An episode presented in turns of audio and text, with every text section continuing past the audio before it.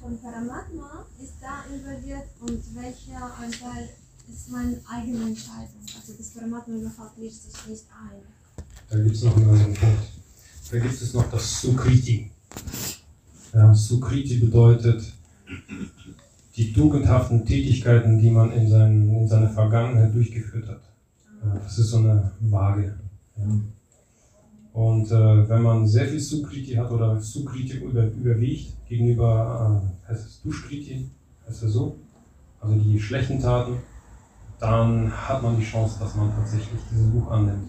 Es ist, dieses, es ist sozusagen die Ermächtigung Krishnas im Endeffekt. Krishna sieht es ja, Krishna ist ja der, oder die Überseele, er sieht genau, was für ein Karma man mit sich trägt, ne, oder was für ein Sukriti man hat. Ne, und dann sieht er genau, nicht genug. Und dann hat man sozusagen hat man so den Funken, das nicht zu machen.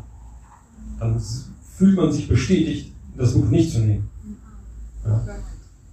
Aber das liegt daran, dass man zu wenig Sukriti hat. Sehr wenig Sukriti, also, also wirklich ein, ein Low-Level an Sukriti ist Atheismus. Ja. Und nicht ausreichend Sukriti ist eben Pech beim, beim Buch verteilt bekommen. Ja, man könnte es als Pech bezeichnen, wenn man, äh, wenn man an den Zufall glaubt, aber eigentlich ist es Karma einerseits, andererseits ist es, im Speziellen ist es Sukriti.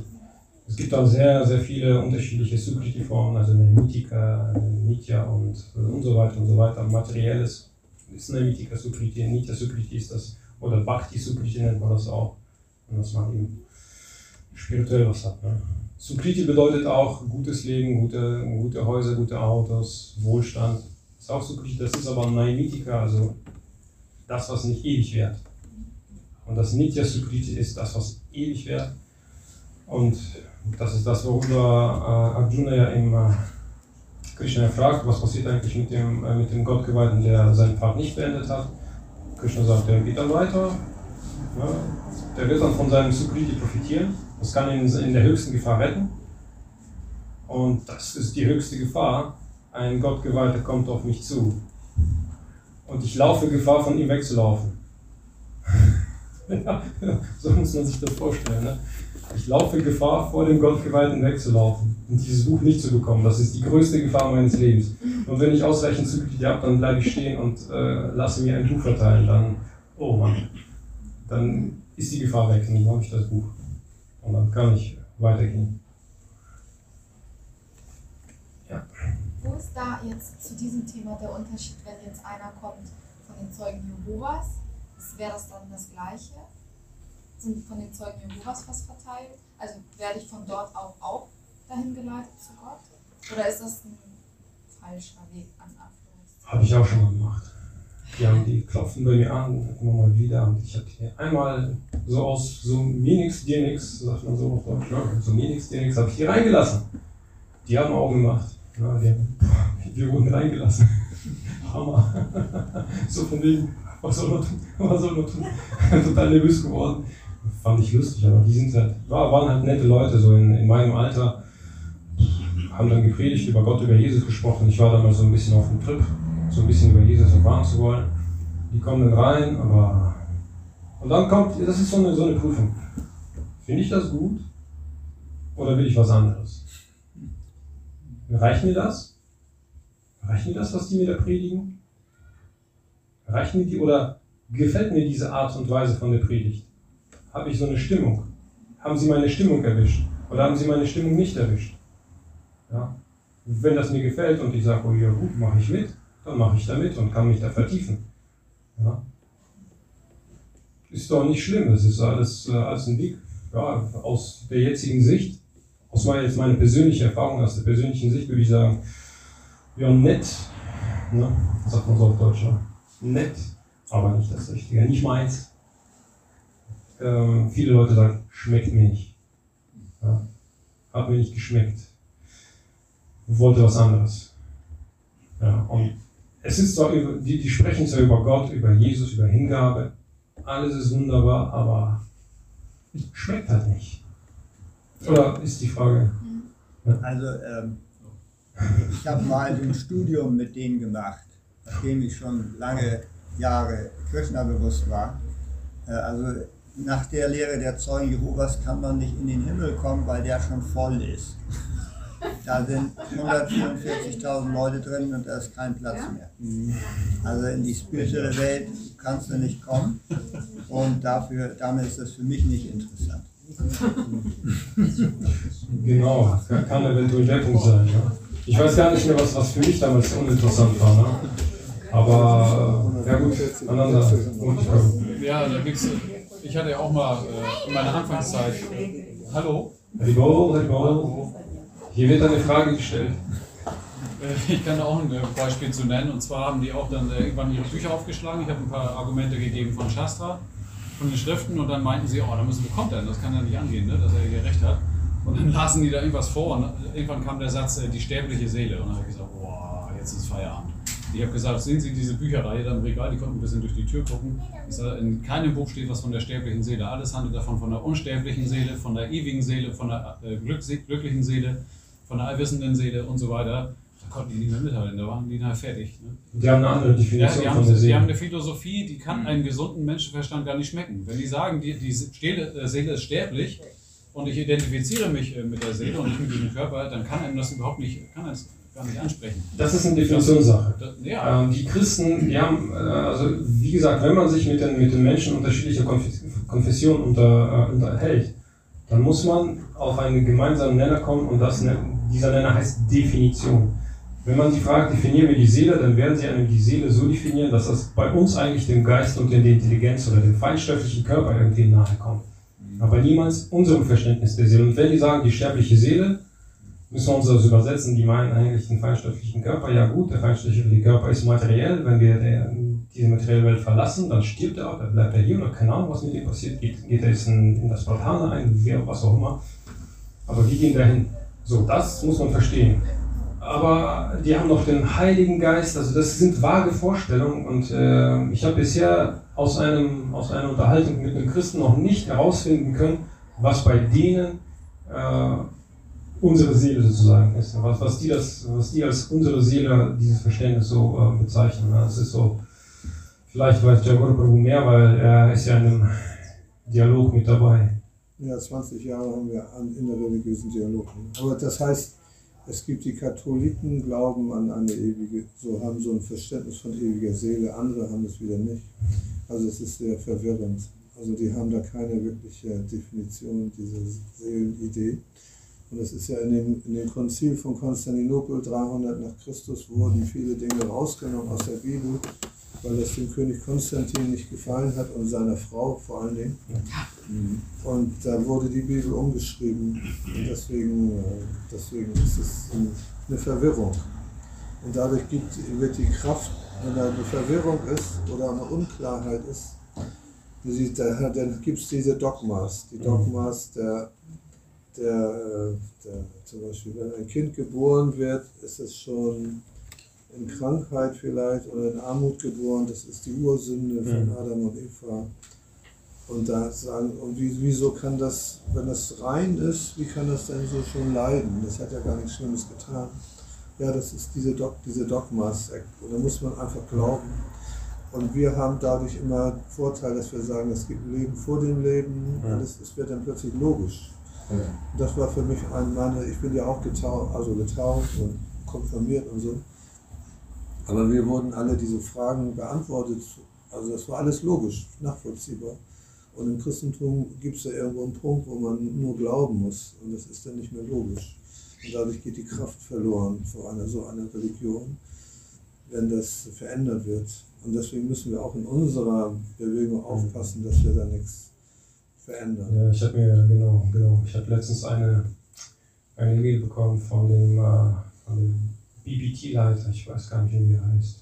Wissen Sie das? Wer das sein? Äh, ah, vergessen. Rameswager. Hm? Rameswager. Ich glaube ja, ich glaube ja. Ich, ich habe mir diese E-Mail abgespeichert und ich wollte es eigentlich ja noch, noch bereden. Der, der schreibt ja darüber, dass er sich Sorgen darum macht. Also der, er, führt, er führt sozusagen die Sorgen von Schiller Prabhupada an uns nochmal weiter. Er erinnert uns daran, dass Schiller Prabhupada sagte, dass wenn meine Bücher irgendwie in irgendeiner Weise verändert werden, dass das alles kaputt gemacht werden kann. Ne? Er sagte, das ist, das ist echt böse. Und dann hat er, hat er sozusagen gesagt, er hat, er hat da ganz, ganz äh, heftige Vorschläge gemacht, Er sagte, dass jeder Versuch, irgendwas in Schilpropas Büchern zu verändern, political correct zu machen, auch das noch, ne, sollte damit bestraft werden, dass äh, diesejenige Person aus, dem, aus der Gemeinschaft, aus der ISKCON katapultiert wird. Das hat er dann vorgeschlagen. Und wir sollen alles jetzt unterlassen, um irgendwelche anderen Änderungen einzufügen. Das, das hat er nochmal gesagt. Ich glaube, da wird sich, äh, wird sich der Rat, also GBCs werden sich dann nochmal äh, damit befassen, denke ich. Also das, also das war mir auch ganz, ganz nah am Herzen. Ich lese ja aus persönlicher Erfahrung, ich lese ja die Bücher von Sherlock in drei Sprachen. Das ist Wahnsinn, ne? Das ist Wahnsinn. Also allein der Unterschied zwischen Deutsch und Englisch, dann noch mal Russisch, das ist echt, das ist manchmal der Wahnsinn. Also wie ja, letztens äh, hat mein äh, spiritueller Meister mit dem Prahladananda Swami äh, gesprochen und ähm, dann äh, hat Prahladananda Maharaj gesagt, er lernt Russisch. Er hat auch teilweise Russisch gesprochen. Und dann hat er gesagt, ja, es ist seltsam. Ne? Also wenn ich dann äh, die, russische, die russischen Bücher von Srila Prabhupada lese, verstehe ich auf einmal, dass der da ganz andere Unterweisungen gibt. dann sagt er so, und dann, dann lachen alle, dann, ich glaube, der kommt auf Spanisch und sagt, ich lese auf Spanisch. Und dann ist es nochmal anders. Und auf Englisch ist es nochmal anders. Ich glaube, Schiller also das hat, der hat das so, so humorvoll gesagt, dass Schiller für jede einzelne Sprache unterschiedliche Anweisungen gibt, weil die Leute halt unterschiedlich denken. Ja? Auf Deutsch denkt man so, auf Englisch denkt man so, auf Russisch denkt man so, auf Spanisch denkt man so und so weiter und so weiter. Ne? Es ist zwar so ein kleiner Spaß gewesen, aber äh, ich glaube nicht, dass das witzig ist. Ich glaube nicht. Nee, es müssen alle Englisch lernen. Ja, mein Meister, genau, der lernt Englisch. Ja, der, der liest die Bücher auf Englisch. Die sind auf Englisch geschrieben, ja. gesprochen von Schiller Baupart. Ja. Und die englische Version ist noch am nächsten an Schiller Bauparts ja, Worten dran. Weil, weil, durch die Übersetzung geht, verändert sich natürlich wieder was. Ne? Durch das Verständnis der Übersetzer. Ja. Da hat er die Geschichte erzählt, dass Rameshwara war im Raum von Prabhupada, weil er BBT-Trustee war für mhm. Nordamerika ganz lange mit Prabhupada immer über dieses Thema gesprochen. Da hat er manchmal so gesagt, könnte man das nicht auch anders formulieren? Und da hat Prabhupada mit der, also göttlicher Ärger, mit der Faust auf den Tisch gehauen und hat gesagt, raus. Hat ihn rausgeschmissen aus dem Zimmer. Du, du machst hier ne, ne? das ist äh, keine Änderung. Und das, das, das habe ich auch gelesen, also das war schon ein bisschen heftig. Ich habe den Rameshwara gesehen in Mayapur der war ja jahrelang immer wirklich sehr herausragende Persönlichkeit mit diesen Büchern drum mhm. und sowas. Also der, wenn er über das Thema spricht, weiß man, da hat Prabhupada ihm wirklich definitive Anweisungen gegeben und so. Und wir haben ja so ein Team von Prabhupada ständig das zu ändern oder ständig aufarbeiten. Und er meint, das ist ja, geht ja gar nicht. Mhm. Und das war schon zu, zu Zeiten von Prabhupada. Da gab es, erinnere mich, eine Vorlesung von Satsvarup Maharaj, der gesagt hat, wir werden sehen, dass in den nächsten 100 Jahren sich die Bücher verändern werden und da müssen wir unheimlich aufpassen. Mhm. Und jetzt, das ist jetzt auch tatsächlich schon, das passiert ja schon. Ne? Ja. Und die Ritwigs haben natürlich schon tatsächlich recht. Die sagt, kein, noch nicht mal ein Komma sollte man ändern. Mhm. Kein, noch nicht mal ein Komma. Einfach so lassen. Mhm. Shakespeare ist Shakespeare und das lässt man auch so. Das ist Kulturgut, literarisches Kulturgut. Und da lässt man, das muss man so lassen. Er sagt ja versiegeln, das muss so unantastbar. Der hat äh, Pralananda Maharaj war der Einzige, der von Prabhupada die Anweisung bekommen hat, zu ändern. Er hat 400 Sachen geändert. Mhm. So, und danach ist eigentlich Schluss. Müsste Schluss sein.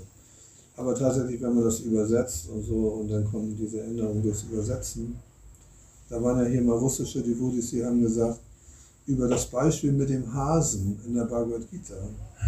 Und da habe ich gedacht, wo ist denn da ein Beispiel mit dem Hasen? Das habe ich noch nie gelesen. Also in der russischen Bhagavad Gita ist irgendein Beispiel mit dem Hasen. Das ist äh, Hase, Englisch Hare, heißt Hase. Mhm. ja. ja. Hare. Hare. Er heißt Hase. Hase.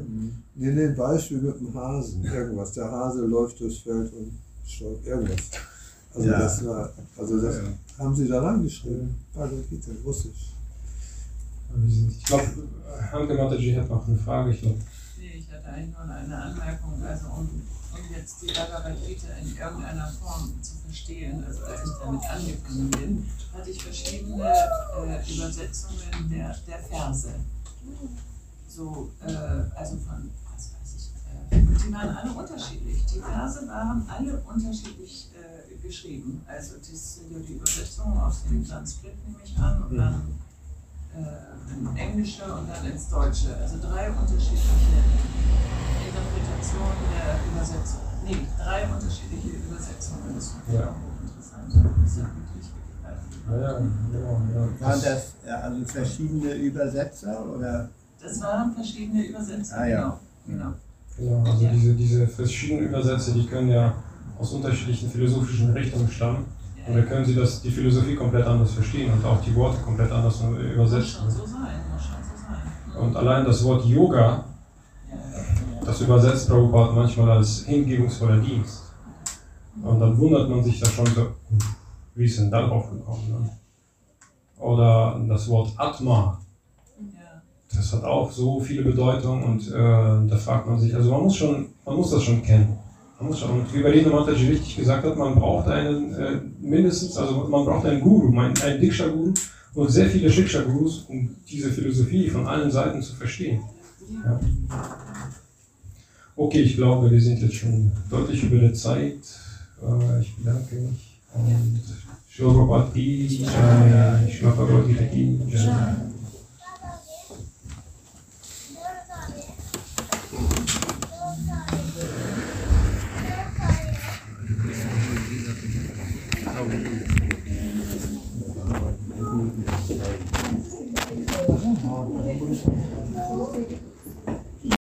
von Paramatma ist da involviert und welcher Anteil ist meine eigene Entscheidung. Also das Paramatma überhaupt mischt sich nicht ein. Da gibt es noch einen anderen Punkt. Da gibt es noch das Sukriti. Ja, Sukriti bedeutet die tugendhaften Tätigkeiten, die man in, seinen, in seiner Vergangenheit durchgeführt hat. Ja, das ist so eine Waage. Ja. Und äh, wenn man sehr viel Sukriti hat oder Sukriti über, überwiegt gegenüber, äh, heißt es Dushkriti, heißt es so, also die schlechten Taten, dann hat man die Chance, dass man tatsächlich dieses Buch annimmt. Es ist, dieses, es ist sozusagen die Ermächtigung Krishnas im Endeffekt. Krishna sieht es ja, Krishna ist ja der, oder die Überseele, er sieht genau, was für ein Karma man mit sich trägt ne, oder was für ein Sukriti man hat. Ne, und dann sieht er genau, nicht genug. Zack. Und dann hat man sozusagen hat man so den Funken, das nicht zu machen. Dann fühlt man sich bestätigt, das Buch nicht zu nehmen. Ja. Aber das liegt daran, dass man zu wenig Sukriti hat sehr wenig Sukriti, also, also wirklich ein, ein Low-Level an Sukriti ist Atheismus. Ja. Und nicht ausreichend Sukriti ist eben Pech beim, beim Buch verteilt bekommen. Ja, man könnte es als Pech bezeichnen, wenn man, äh, wenn man an den Zufall glaubt, aber eigentlich ist es Karma einerseits, andererseits ist es, im Speziellen ist es Sukriti. Es gibt auch sehr, sehr viele unterschiedliche Sukriti-Formen, also eine Mitika, Nitya und, und so weiter und so weiter. Materielles ist eine Mitika Sukriti, Nitya Sukriti ist das, oder Bhakti Sukriti nennt man das auch, und dass man eben spirituell was hat. Ne? Sukriti bedeutet auch gutes Leben, gute, gute Häuser, gute Autos, Wohlstand. Ist auch Sukriti, das ist aber Naimitika, also das, was nicht ewig währt. Und das Nitya Sukriti ist das, was ewig währt. Und das ist das, worüber äh, Arjuna ja im äh, Krishna fragt, was passiert eigentlich mit dem, äh, mit dem Gottgeweihten, der seinen Pfad nicht beendet hat. Krishna sagt, der geht dann weiter, ja, der wird dann von seinem Sukriti profitieren, das kann ihn in der höchsten Gefahr retten. Und das ist die höchste Gefahr. Ein Gottgeweihter kommt auf mich zu. Und ich laufe Gefahr, von ihm wegzulaufen. ja, so muss man sich das vorstellen. Ne? Ich laufe Gefahr, vor dem Gottgeweihten wegzulaufen und dieses Buch nicht zu bekommen. Das ist die größte Gefahr meines Lebens. Und wenn ich ausreichend Zugriff habe, dann bleibe ich stehen und äh, lasse mir ein Buch verteilen. Dann, oh Mann, dann ist die Gefahr weg und dann habe ich das Buch. Und dann kann ich weitergehen. ist da jetzt zu diesem Thema der Unterschied, wenn jetzt einer kommt von den Zeugen Jehovas? Wäre das dann das Gleiche? Sind von den Zeugen Jehovas was verteilt? Also werde ich von dort auch, auch dahin geleitet zu Gott? Oder ist das ein falscher Weg an Anführungszeichen? Habe ich auch schon mal gemacht. Die, haben, die klopfen bei mir an, immer mal wieder. Und ich habe hier einmal so aus so mir nix, dir nix, sagt man so auf Deutsch, ne? so mir nix, dir nix, habe ich die reingelassen. Die haben Augen gemacht. Ja, die, wir wurden reingelassen. Hammer. so von wegen, was soll man tun? Was soll man tun? Total nervös geworden. Fand ich lustig, aber die sind halt, waren halt nette Leute, so in, in meinem Alter. Haben dann gepredigt über Gott, über Jesus gesprochen. Ich war dann mal so ein bisschen auf dem Trip, so ein bisschen über Jesus erfahren zu wollen. Die kommen dann rein, aber. Und dann kommt, das ist so eine, so eine Prüfung. Finde ich das gut? Oder will ich was anderes? Reicht mir das? Reicht mir das, was die mir da predigen? Reicht mir die oder gefällt mir diese Art und Weise von der Predigt? Habe ich so eine Stimmung? Haben sie meine Stimmung erwischt? Oder haben sie meine Stimmung nicht erwischt? Ja? Wenn das mir gefällt und ich sage, oh ja gut, mache ich mit, dann mache ich da mit und kann mich da vertiefen. Ja? Ist doch nicht schlimm, das ist alles, äh, alles ein Weg. Ja, aus der jetzigen Sicht, aus meiner, jetzt meine persönliche Erfahrung, aus der persönlichen Sicht würde ich sagen, ja nett, ne? sagt man so auf Deutsch, ne? nett, aber nicht das Richtige, nicht meins. Ähm, viele Leute sagen, schmeckt mir nicht. Ja? Hat mir nicht geschmeckt. Wollte was anderes. Ja, und es ist zwar über, die, die sprechen zwar über Gott, über Jesus, über Hingabe, alles ist wunderbar, aber schmeckt halt nicht. Oder ist die Frage? Also ähm, ich habe mal so ein Studium mit denen gemacht, nachdem ich schon lange Jahre Krishna bewusst war. Äh, also nach der Lehre der Zeugen Jehovas kann man nicht in den Himmel kommen, weil der schon voll ist. Da sind 144.000 Leute drin und da ist kein Platz mehr. Also in die spirituelle Welt kannst du nicht kommen und dafür, damit ist das für mich nicht interessant. Genau, kann, kann eventuell der Punkt sein. Ja. Ich weiß gar nicht mehr, was, was für mich damals uninteressant war. Ne? Aber äh, ja gut, aneinander. Ja, da gibt's, ich hatte ja auch mal äh, in meiner Anfangszeit. Hallo? Hallo, hallo. Hier wird eine Frage gestellt. Äh, Ich kann da auch ein äh, Beispiel zu nennen. Und zwar haben die auch dann äh, irgendwann ihre Bücher aufgeschlagen. Ich habe ein paar Argumente gegeben von Shastra, von den Schriften. Und dann meinten sie, oh, da müssen wir kommt denn? Das kann ja nicht angehen, ne? dass er hier recht hat. Und dann lasen die da irgendwas vor. Und irgendwann kam der Satz, die sterbliche Seele. Und dann habe ich gesagt, boah, jetzt ist Feierabend.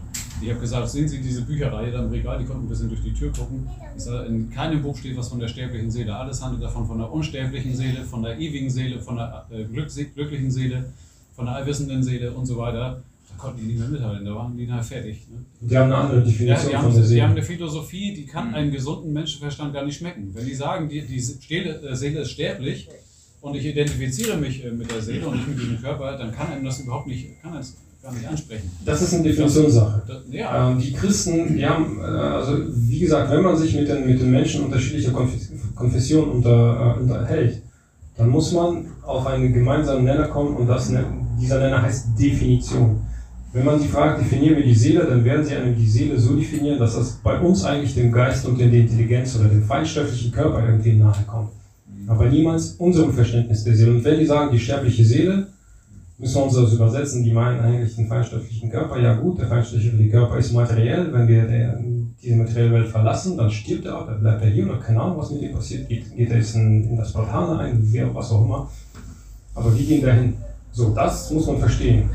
Aber die haben noch den Heiligen Geist, also das sind vage Vorstellungen und äh, ich habe bisher aus, einem, aus einer Unterhaltung mit einem Christen noch nicht herausfinden können, was bei denen äh, unsere Seele sozusagen ist. Was, was, die das, was die als unsere Seele, dieses Verständnis so äh, bezeichnen. Das ist so, vielleicht weiß Jagor Prabhu mehr, weil er ist ja in einem Dialog mit dabei. Ja, 20 Jahre haben wir an innerreligiösen Dialog. Aber das heißt, es gibt die Katholiken, glauben an eine ewige, so haben so ein Verständnis von ewiger Seele, andere haben es wieder nicht. Also es ist sehr verwirrend. Also die haben da keine wirkliche Definition dieser Seelenidee. Und es ist ja in dem, in dem Konzil von Konstantinopel 300 nach Christus wurden viele Dinge rausgenommen aus der Bibel, weil das dem König Konstantin nicht gefallen hat und seiner Frau vor allen Dingen. Und da wurde die Bibel umgeschrieben. Und deswegen, äh, deswegen ist es eine Verwirrung. Und dadurch gibt, wird die Kraft, wenn da eine Verwirrung ist oder eine Unklarheit ist, dann gibt es diese Dogmas. Die Dogmas der, der, äh, der, zum Beispiel, wenn ein Kind geboren wird, ist es schon in Krankheit vielleicht oder in Armut geboren. Das ist die Ursünde von Mhm. Adam und Eva. Und da sagen, und wie, wieso kann das, wenn das rein ist, wie kann das denn so schon leiden? Das hat ja gar nichts Schlimmes getan. Ja, das ist diese, Dog, diese Dogmas. Da muss man einfach glauben. Und wir haben dadurch immer Vorteil, dass wir sagen, es gibt ein Leben vor dem Leben. Alles, es wird dann plötzlich logisch. Das war für mich ein meine, ich bin ja auch getauft, also getauft und konfirmiert und so. Aber wir wurden alle diese Fragen beantwortet. Also das war alles logisch, nachvollziehbar. Und im Christentum gibt es ja irgendwo einen Punkt, wo man nur glauben muss. Und das ist dann nicht mehr logisch. Und dadurch geht die Kraft verloren vor einer so einer Religion, wenn das verändert wird. Und deswegen müssen wir auch in unserer Bewegung aufpassen, dass wir da nichts verändern. Ja, ich habe mir, genau, genau. Ich habe letztens eine, eine E-Mail bekommen von dem, äh, von dem BBT-Leiter, ich weiß gar nicht, wie er heißt.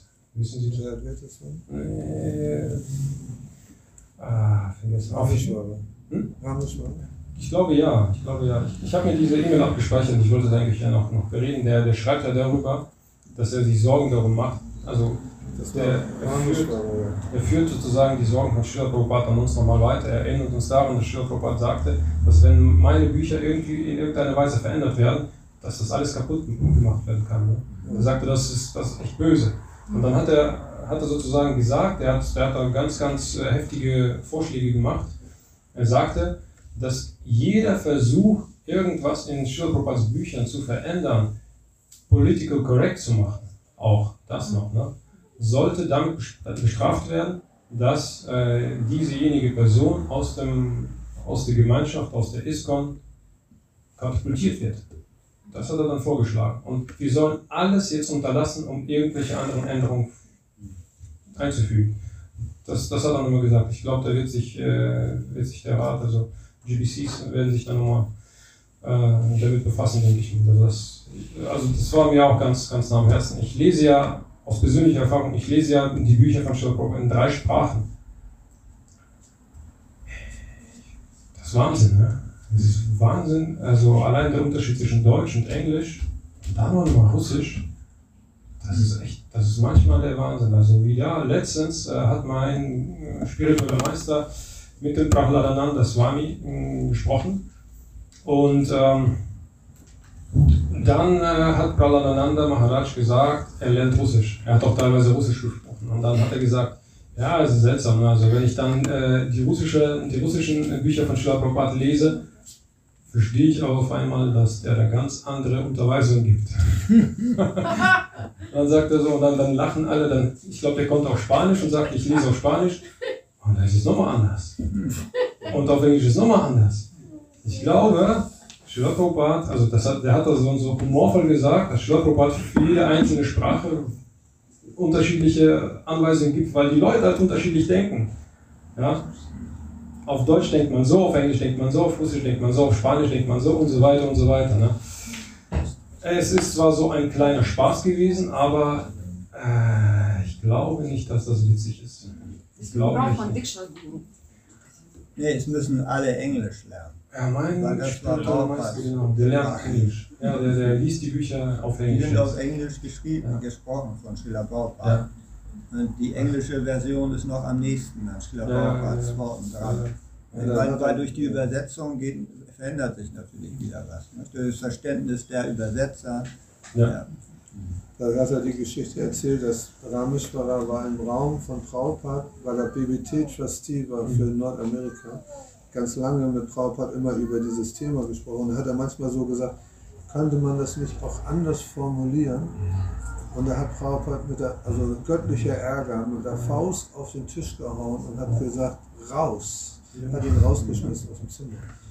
du, du machst hier ne? Das ist äh, keine Änderung. Und das, das, das habe ich auch gelesen, also das war schon ein bisschen heftig. Ich habe den Rameshwara gesehen in Mayapur. Der war ja jahrelang immer wirklich sehr herausragende Persönlichkeit mit diesen Büchern drum Mhm. und sowas. Also der, wenn er über das Thema spricht, weiß man, da hat Prabhupada ihm wirklich definitive Anweisungen gegeben. Und so und wir haben ja so ein Team von Prabhupada ständig das zu ändern oder ständig aufarbeiten. Und er meint, das ist ja, geht ja gar nicht.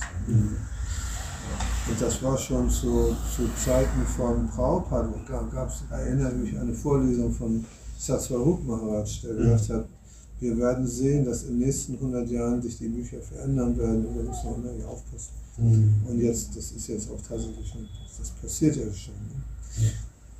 Und die Ritwigs haben natürlich schon tatsächlich recht. Die sagt, kein, noch nicht mal ein Komma sollte man ändern. Kein, noch nicht mal ein Komma. Einfach so lassen. Shakespeare ist Shakespeare und das lässt man auch so. Das ist Kulturgut, literarisches Kulturgut. Und da lässt man, das muss man so lassen. Er sagt ja versiegeln, das muss so unantastbar. Der hat äh, Pral- Praladananda Maharaj war der Einzige, der von Prabhupada die Anweisung bekommen hat, zu ändern. Er hat 400 Sachen geändert. Mhm. So, und danach ist eigentlich Schluss. Müsste Schluss sein. Aber tatsächlich, wenn man das übersetzt und so, und dann kommen diese Änderungen durchs Übersetzen, da waren ja hier mal russische Devotis, die haben gesagt, über das Beispiel mit dem Hasen in der Bhagavad Gita. Und da habe ich gedacht, wo ist denn da ein Beispiel mit dem Hasen? Habe ich noch nie gelesen. Also in der russischen Bhagavad Gita ist irgendein Beispiel mit dem Hasen. Das ist, äh, Hase, Englisch Hare, heißt Hase. Ja. Ja. Hare. Hare Ja. Hare heißt Hase, Ha- Krishna. Hase. Nee, nee, ein Beispiel mit dem Hasen. Irgendwas. Der Hase läuft durchs Feld und stolpert. Irgendwas. Also Ja. das war, also das haben sie da reingeschrieben. Bhagavad Russisch. Ich glaube, Hanke Mataji hat noch eine Frage. Ich glaube, Nee, ich hatte eigentlich nur eine Anmerkung, also um, um jetzt die Bhagavad Gita in irgendeiner Form zu verstehen, also als ich damit angefangen bin, hatte ich verschiedene äh, Übersetzungen der, der Verse. So, äh, also von, was weiß ich, äh, die waren alle unterschiedlich. Die Verse waren alle unterschiedlich äh, geschrieben. Also das sind ja die Übersetzungen aus dem Sanskrit, nehme ich an, und dann äh, in Englische und dann ins Deutsche. Also drei unterschiedliche Interpretationen der Übersetzung. Nee, drei unterschiedliche Übersetzungen. Das ich Ja. auch hochinteressant. Ja ja, ja, genau, ja. Waren das ja, also verschiedene Übersetzer oder? Das waren verschiedene Übersetzungen. Ah, ja. Genau. Genau, also diese, diese verschiedenen Übersätze, die können ja aus unterschiedlichen philosophischen Richtungen stammen. Und da können Sie das, die Philosophie komplett anders verstehen und auch die Worte komplett anders muss übersetzen. schon so sein, muss schon so sein. Und allein das Wort Yoga, Ja, ja. das übersetzt Prabhupada manchmal als hingebungsvoller Dienst. Und dann wundert man sich da schon so, wie ist denn darauf gekommen? Ne? Oder das Wort Atma, Ja. das hat auch so viele Bedeutungen und äh, da fragt man sich, also man muss schon, man muss das schon kennen. Man muss schon, und wie Berliner Mataji richtig gesagt hat, man braucht einen äh, mindestens, also man braucht einen Guru, einen, einen Diksha-Guru und sehr viele Shiksha-Gurus, um diese Philosophie von allen Seiten zu verstehen. Ja. Okay, ich glaube, wir sind jetzt schon deutlich über der Zeit. Äh, ich bedanke mich शिवभगवती जय